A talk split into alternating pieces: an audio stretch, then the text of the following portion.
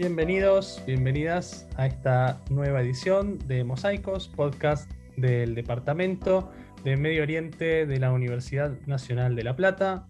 Hoy tengo el gusto de hablar con Kevin Arilevin, que es secretario del departamento, sociólogo graduado de la UBA y magíster en estudios de Medio Oriente, Sur de Asia y África por la Universidad de Columbia en Nueva York. Y vamos a hablar de un tema que nos es eh, caro o cercano a ambos, que son las elecciones en el Estado de Israel, las cuartas elecciones consecutivas. ¿Cómo estás, Kevin? ¿Qué tal, Ignacio? ¿Cómo estás? Muy bien, muy bien. Contento de conversar nuevamente de esto, que ya nos ha ocupado varias instancias, encuentros, charlas, estas elecciones que no tienen fin. Si te parece, podemos arrancar un poco planteando cómo es el sistema institucional israelí, así tenemos las coordenadas, por lo menos para que nuestro público oyente en sus hogares entienda el escenario complicado en el que estamos bailando. Seguro, seguro. De forma muy breve, eh, bueno, es conocido que quien gobierna Israel es el primer ministro. Existe un presidente, pero tiene una función más ceremonial. Eh, y el primer ministro es el jefe de gobierno y quien tiene el poder real y el centro del poder ejecutivo. Ahora, cuando los israelíes van a votar, no votan un primer ministro, eh, lo que votan es la conformación del Parlamento. El Parlamento israelí se llama la Knesset, es un parlamento unicameral, y para que un primer ministro emerja de ese parlamento, lo que tiene que ocurrir es un acuerdo entre partidos políticos que comprendan eh, la mayoría simple del Parlamento. Eh, llevando esto a números, hay 120 parlamentarios, 61 parlamentarios se tienen que poner de acuerdo para formar un gobierno es decir, se tiene que poner de acuerdo con respecto a quién va a ser primer ministro y cómo se van a repartir los diferentes cargos, ministerios y demás. Eh, y eso es lo que los israelíes están teniendo tantas dificultades para lograr, ¿no? Eh, estos últimos años, pero eh, me parece que también vale la pena un, repaso de, de, cómo llegamos a esta situación sin precedentes de cuatro elecciones en el corto periodo de dos años. Totalmente.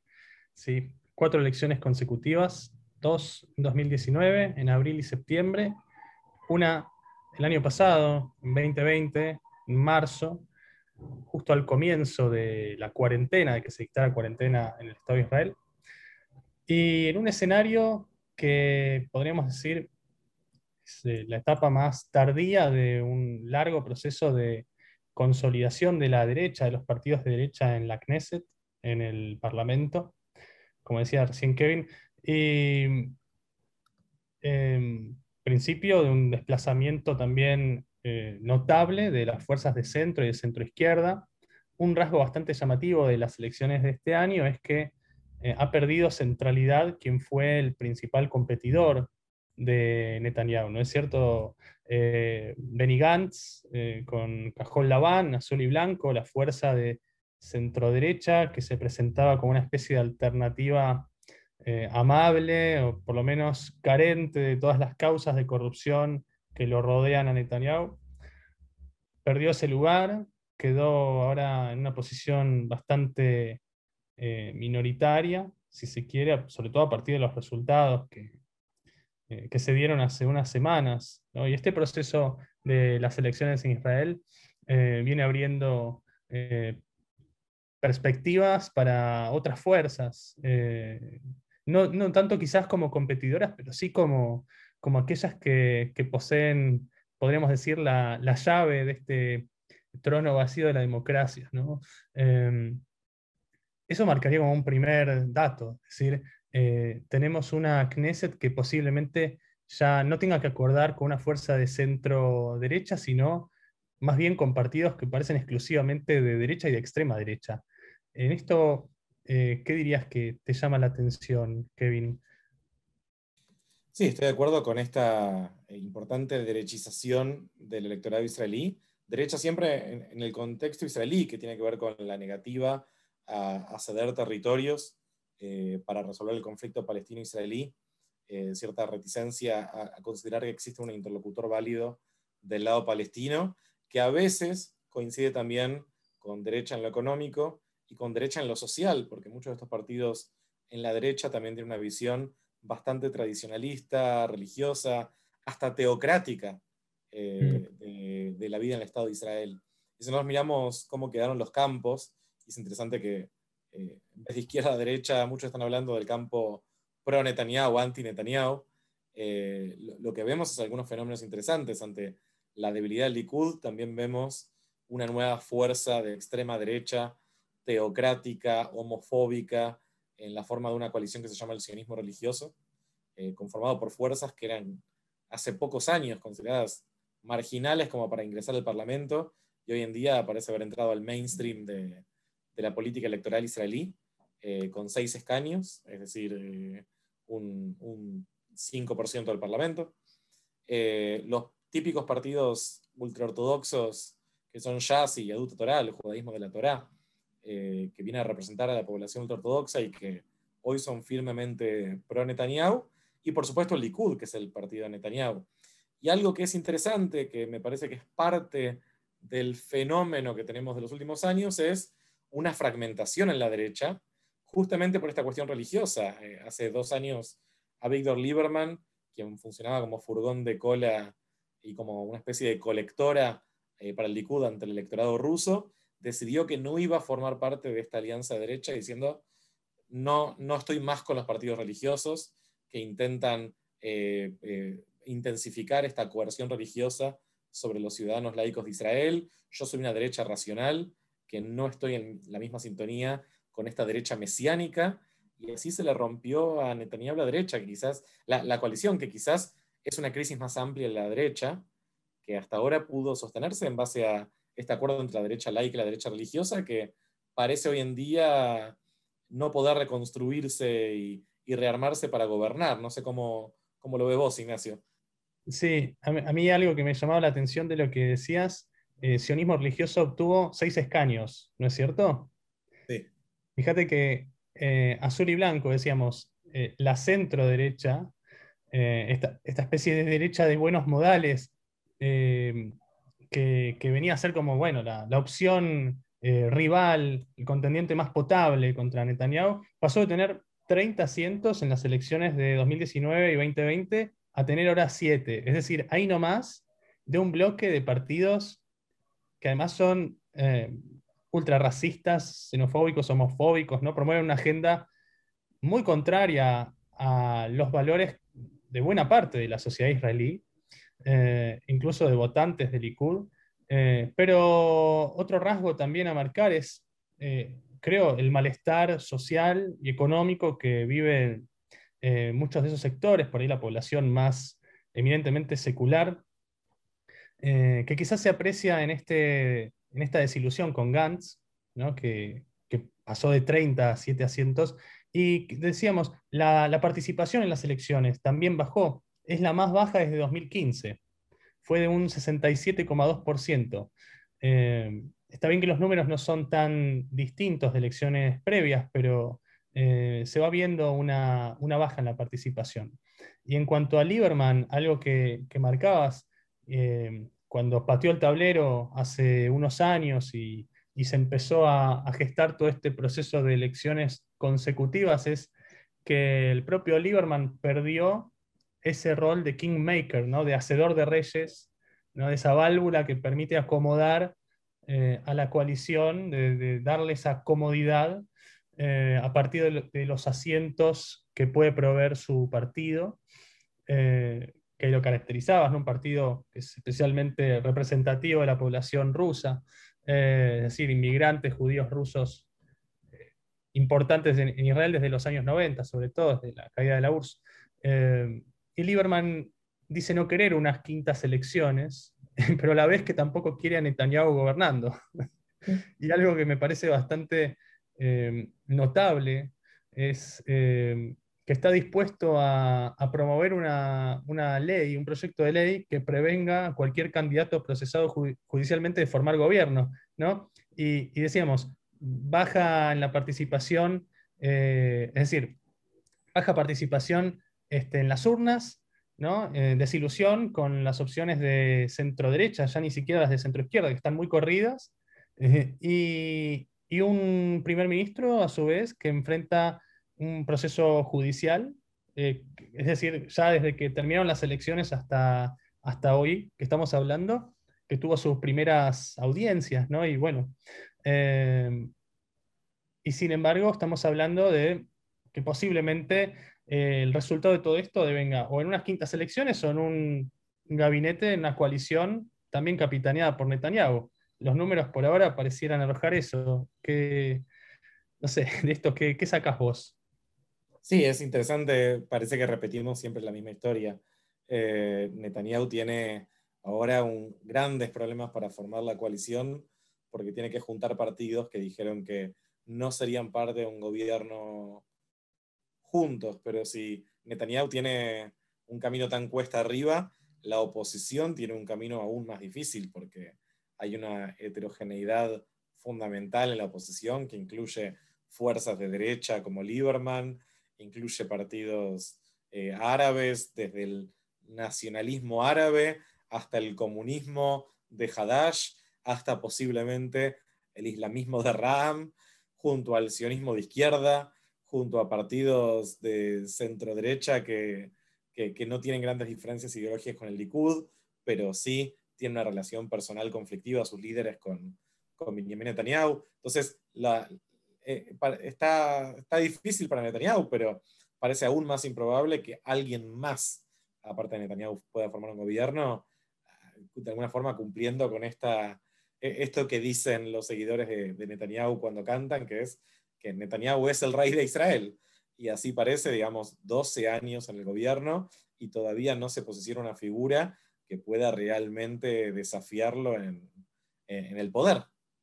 Eh, sin importar los juicios, sin importar los escándalos personales, sin importar la crisis del año pasado. Muchos israelíes no, no se ven gobernados por otra persona y muchos israelíes adultos ni siquiera conocen a otra persona eh, que pueda estar al frente del gobierno. Sí, sí, sí. Sí, totalmente. De esto, algo que probablemente llama la atención desde afuera es que cuando uno ve eh, lo que ocurre en Israel, eh, pensaría que la campaña de vacunación tan exitosa eh, arrastraría votos, ¿no? granjearía apoyo hacia Netanyahu, que los acuerdos de Abraham, ¿no? todo este proceso de presunta normalización de relaciones diplomáticas entre el Estado de Israel y países del mundo árabe e islámico también, que traccionaría votos. hay una idea a su vez de la prosperidad del sector de las tecnologías de información, que, eso es, eh, es, cierto, por supuesto, en el, lado macroeconómico, ¿no? de, la resiliencia de la economía israelí a las crisis de 2008, 2020, con la pandemia. Pero sin embargo, hay todo un descontento con Netanyahu y el propio Netanyahu sufrió deserciones, ¿no? Se formó un partido nuevo, la Nueva Esperanza. De ahí, ¿qué, qué pensás de este, de este grupo de, también de ex Likudniks unos, unos poquitos eh, contendientes que tampoco hicieron mucho pie. Em, ¿Qué pensás que falla ahí con Gideon Saar y el partido Nueva Esperanza? Bueno, eh, Saar hace unos meses era la gran esperanza del campo de, anti-Netanyahu o pro-cambio dentro de la sociedad israelí y fue bastante impresionante ver cómo cayó en las encuestas hasta el resultado final bastante decepcionante de seis escaños. Lo mismo que, el sionismo religioso y que los pequeños partidos del Parlamento, lo mismo que Meretz eh, en la izquierda, el Partido Socialista o de centro izquierda, que, muchos consideraban que no iba a entrar al Parlamento, sacó seis escaños igual que Guidón Sar.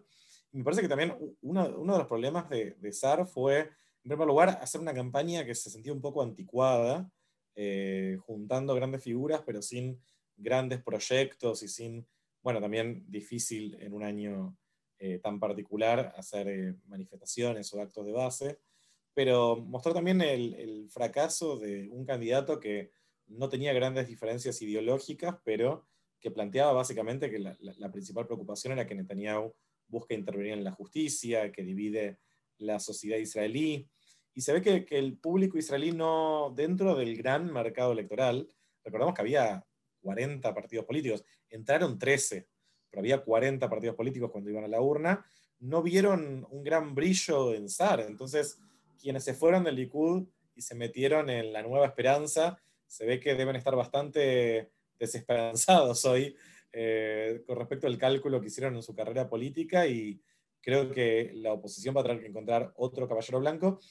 Y, bueno, reflotó a alguien que había tomado un segundo lugar, que es Yair Lapid, que antes era como una especie de segundo personaje ante Benny Gantz y que ahora es el jefe de la oposición. No sé cómo lo ves vos.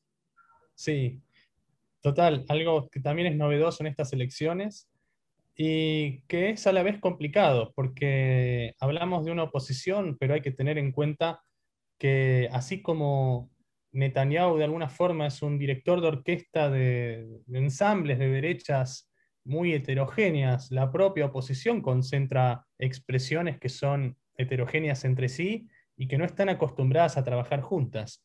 De hecho, que están demasiado cómodas con la idea de que la suma entre las partes es igual a cero. Es decir, que para la izquierda sumar a los árabes implica una merma de votos e inclusive una especie de estigma eh, con respecto al público en general, ¿no? es decir, que la, población judía israelí no votaría partidos que se alíen con los árabes.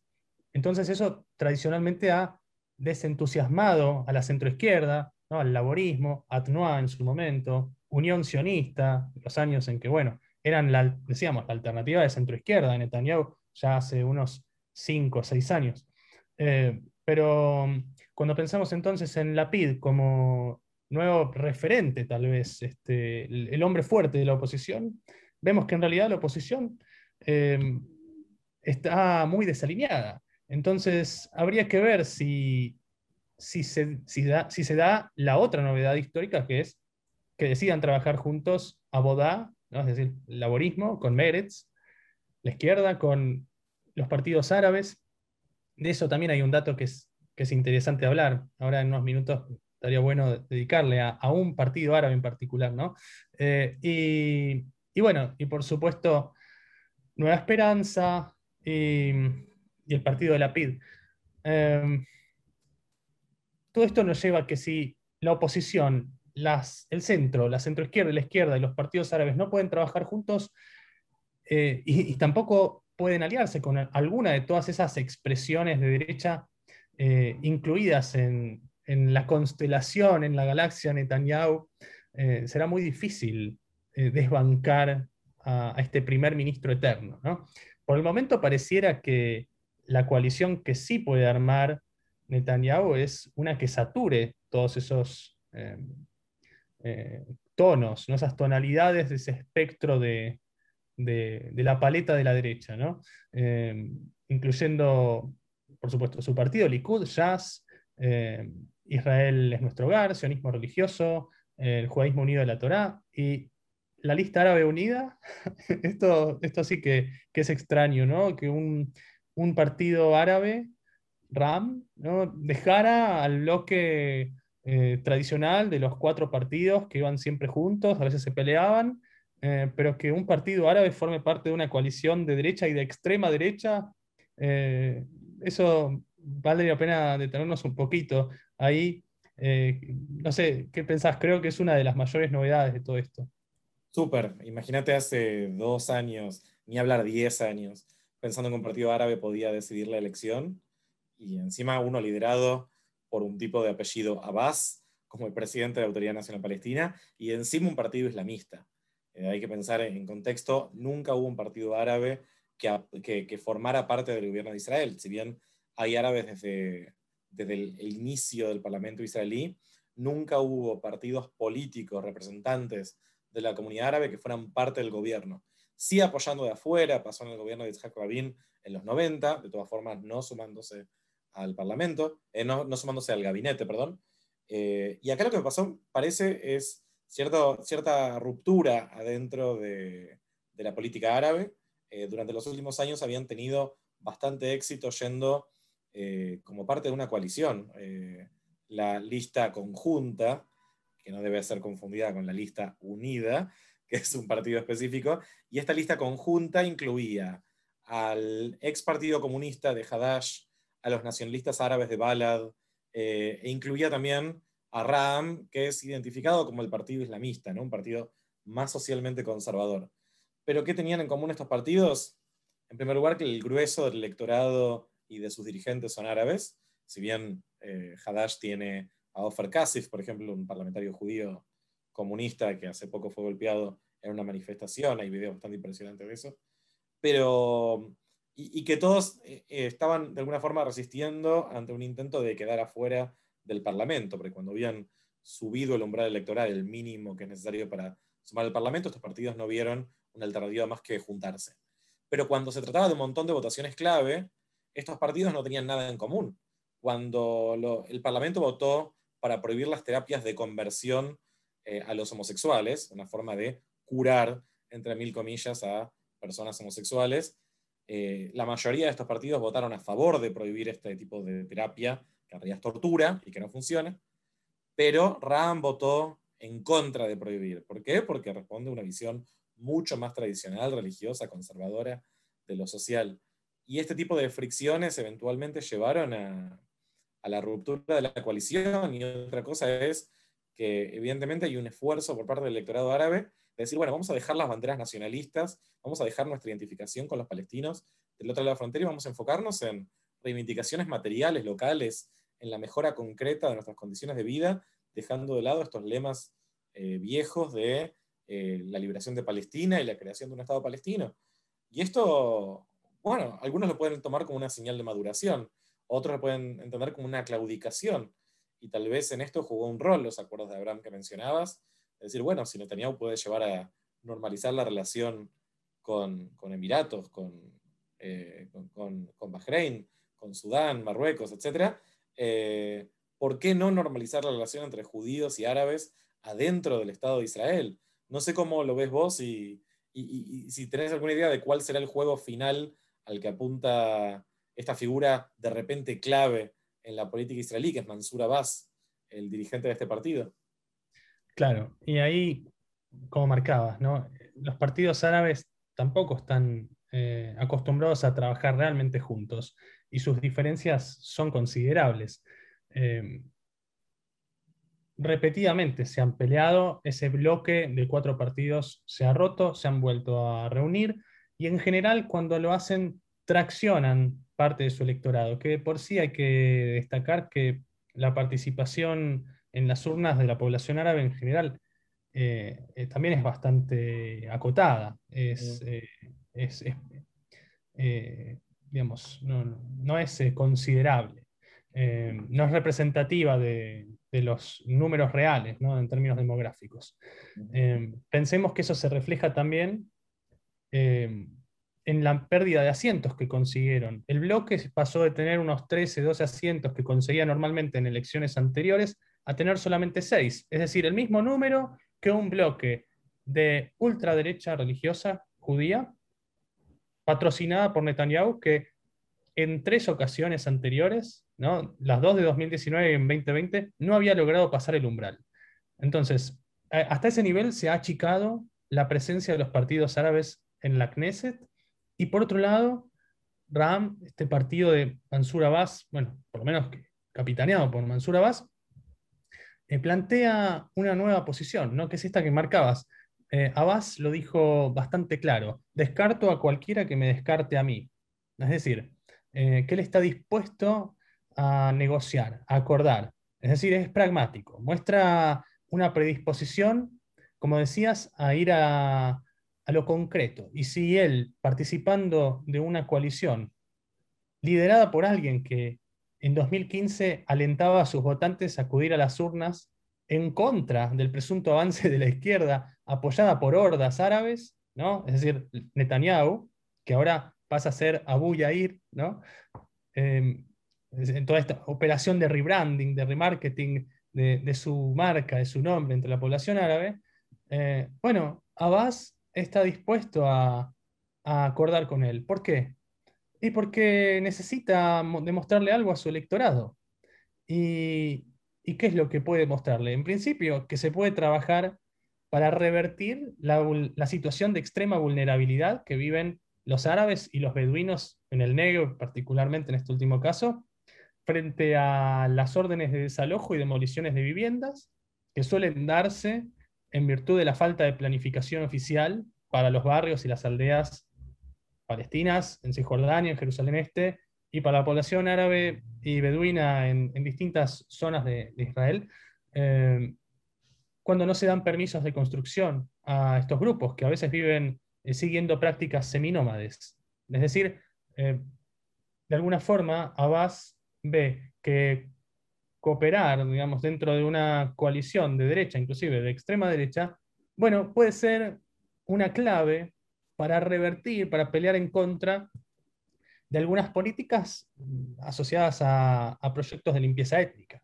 Entonces, cuando uno piensa, es una claudicación de demandas y, de proyectos de autodeterminación nacional o de demanda de soberanía, bueno, cuando se hila más fino, uno ve que Abbas quiere revertir, está pidiendo una modificación a la ley Kamenitz, que es eh, una enmienda especial del Código de Planificación, eh, de Planeamiento y de Edificación, que justamente le permite al Estado facilitar la expedición de órdenes de demolición de viviendas. Entonces, eh, uno va a los hechos y puede entender por qué Abbas está dispuesto a, esta tranza. ¿no? mientras tanto, tiene que entenderse con partidos religiosos, algunos de ellos tradicionales, que no comparten ni los valores ni los principios de, este bloque nuevo, de sionismo religioso, que también es curioso cómo ahí eh, las nuevas generaciones de ultraortodoxos en Israel han votado desestimando la opinión, ¿no? la bajada de línea, digamos, de sus rabinos. Es decir, han votado a actores no nuevos, porque se referencian en, personajes bastante eh, bueno, podríamos decir condenados, para ser amables, de la, vida política, eh, social, cultural de Israel. No nuevos, pero sí que hacen una nueva entrada en la política y nuevos, por lo menos, para la vida política de los últimos años. Eh, sobre este fenómeno del voto de los ultraortodoxos, llamativo también ese desplazamiento ¿no? de un 12% del voto hacia, hacia, estos, hacia este bloque nuevo de partidos que antes no pasaban el umbral. Em, como para ir cerrando, Kevin, con, qué te quedarías de estos nuevos roles de, Kingmaker que ejerce Abbas como líder árabe, capaz de otorgarle los asientos necesarios a Netanyahu, un Netanyahu que está eh, enfrentando ahora sí, por primera vez, una audiencia real, ¿no? Hace rato se viene anunciando sus procesos judiciales, pero bueno, ahora sí se está sentando en tribunales y que un Netanyahu que no termina de armar su coalición, eh, que enfrenta unas posibles quintas elecciones. Eh, lo tenemos a Abbas, tenemos a Naftali Bennett, quizás no lo mencionamos, podríamos tal vez cerrar eh, un poquito con esa última figura. Sí, yo creo que Naftali Bennett, al igual que Lieberman, también durante muchos años, de hecho, ex Likud, siempre presentó como una especie de colectora para juntar votantes para la coalición de Netanyahu desde el público, sobre todo de la derecha religiosa. ¿sí? Naftali Bennett usa kippah, es un religioso sionista eh, más tradicional, ¿no? como la lista del sionismo religioso que se presentó en esta elección, y que también ahora la juega indeciso, yo creo que en un cálculo para eh, poder aumentar la influencia, de hecho, eh, sacó no, tantos escaños en, el Parlamento, eh, sacó siete, y sin embargo puede ser quien decide eh, si Netanyahu sigue o no, en el caso de que Netanyahu haga un acuerdo con él y, junte dos parlamentarios más. Y esto me parece que la salida de Bennett, la salida de Lieberman, el hecho de que tiene una coalición cada vez más pequeña, habla de un desgaste de la figura de Netanyahu habla de la ruptura de consensos que funcionaron como, como el soporte del gobierno de derecha durante la última década y un poco más en Israel. Y todo eso quedó erosionado por dinámicas nuevas en la sociedad israelí, por la difícil convivencia entre diferentes sectores como el laico religioso, por el fracaso del gobierno el año pasado para hacer respuesta a la crisis del COVID y por el deterioro mismo de la imagen de Netanyahu por los juicios de corrupción. Entonces, eh, vemos un Netanyahu que está cada vez más solo, pero una posición fragmentada, que no tiene un líder carismático que pueda capitalizar eso. Y en esa tragedia que es la política israelí, creo que tenemos entonces la clave para entender estas cuatro elecciones sucesivas sin un resultado productivo y la posibilidad presente en el horizonte de una quinta elección. Bueno, hablaremos en las próximas semanas si se arma una coalición o si nos dirigimos a, unas quintas elecciones. Kevin, un placer pensar juntos. Con Muchas gracias, seguimos. Un placer. Buenísimo. Bueno, y les agradecemos a ustedes por escucharnos y vernos. Esto fue Mosaicos, podcast del Departamento de Medio Oriente de la Universidad Nacional de La Plata. No olviden seguirnos y con gusto acompañarlos. Hasta la próxima.